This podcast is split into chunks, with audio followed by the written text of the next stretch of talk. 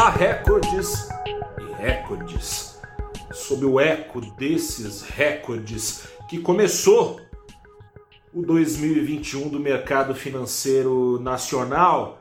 Boa noite, investidora. Boa noite, investidor. Bom 2021 para vocês. Que o ano seja melhor do que foi 2020 e que seja melhor para o seu bolso do que o primeiro fechamento do Ibovespa. Começa agora o seu saldo deste dia 4 de janeiro de 2021. O Ibovespa fechou com queda de 0,14% num dia que bateu recorde. Na abertura, o índice renovou o seu recorde intradiário, ou seja, ao longo da sessão tocando a altura dos 120.354 pontos, mas não se segurou.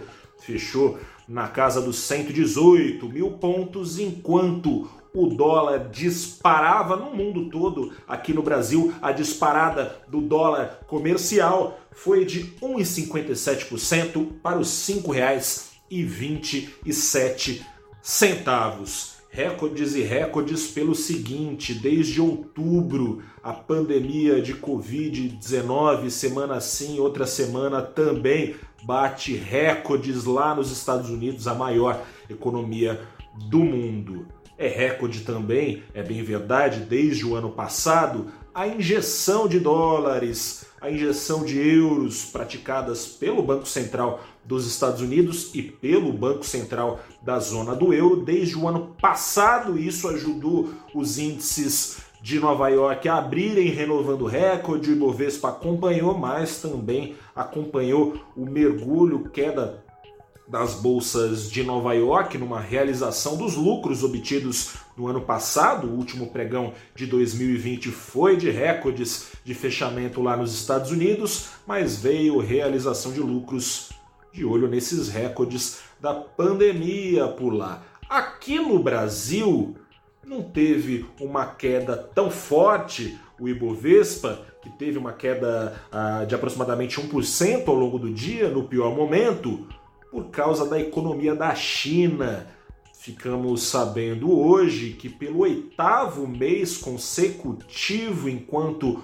o mundo todo luta contra a Covid-19, a indústria da China, pelo oitavo mês consecutivo, embicou para cima em dezembro. São oito meses, portanto, de expansão. E a gente precisa destacar aqui a pandemia nesse cenário. Europa está brigando com a Covid-19. Hoje, o Reino Unido, aliás, acaba de anunciar o seu terceiro lockdown por causa de recordes da pandemia. Na Ásia mesmo, perto da China, a situação está difícil. Hoje as bolsas por lá indicaram para cima, exceto no Japão, porque em Tóquio a situação está complicada. No país todo tem sido de renovação de recordes os últimos dias. Tóquio está pressionando o governo federal japonês para declarar estado de emergência no país. Lá indicou para baixo a bolsa de Tóquio, mas a economia da China, no meio disso tudo, enquanto Europa, Estados Unidos e grandes economias, as três maiores, né, pensando na Europa como um todo, uma economia, União Europeia, agora sem o Reino Unido, né, é, e pensando nos Estados Unidos, no Japão, três maiores economias do mundo estão lutando contra a Covid-19, mas ao menos pelos dados oficiais, a pandemia está praticamente superada na China, que cresce a todo vapor com base na sua economia local. Já desde agosto, na China não, é registra... não são registrados é, casos de contágio na casa dos três dígitos. Já desde março, foram só quatro dias em que essa marca foi batida lá na casa dos dois dígitos de contágio por dia na China, considerando que o país tem 1,4 bilhão de habitantes, é um número bastante expressivo, expressivo para a segunda economia do mundo que segue crescendo.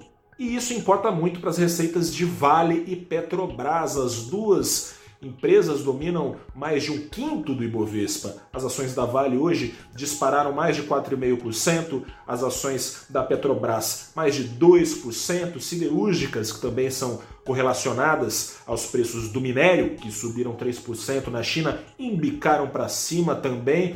A Petrobras subiu e a PetroRio também foi teve uma alta muito forte hoje. A PetroRio não mais que a da CSN, que subiu na casa dos 7%, mas PetroRio subiu na casa dos 6%, PetroRio e Petrobras em alta, apesar dos preços do petróleo em Londres, referência mundial, terem embicado para baixo por causa de temores de freio na demanda de combustíveis no mundo por causa da Covid-19. Freio na demanda do mundo, mas não freio na China, que é a maior compradora de minério, de petróleo, de commodities do mundo. Isso importa muito para as receitas das empresas que comercializam essas matérias-primas. Assim, o Ibovespa teve o seu tombo mitigado, amortecido por essas empresas. Hoje teve estreia no Ibovespa, Penev, Unidas, JHS, J, até me confundi aqui, né? A, a, é uma empresa de grande é, participação aí no setor imobiliário de alta renda, JHSF, teve uma queda forte também, estreante no Ibovespa. Agora são 81 ações na carteira do índice, mais de 60 ações nessa carteira indicaram para baixo. A versão ao risco predominou, foi refletida, como você já ficou sabendo na abertura deste primeiro saldo do dia do ano, no preço do dólar, e não foi só isso não. O preço do ouro em Nova York subiu quase 3%, a maior valorização diária desde abril, quando a gente ainda estava conhecendo a pandemia de Covid-19. Fora a pandemia, existe, claro, aqui no Brasil, um problema que não acabou com a troca de um dígito.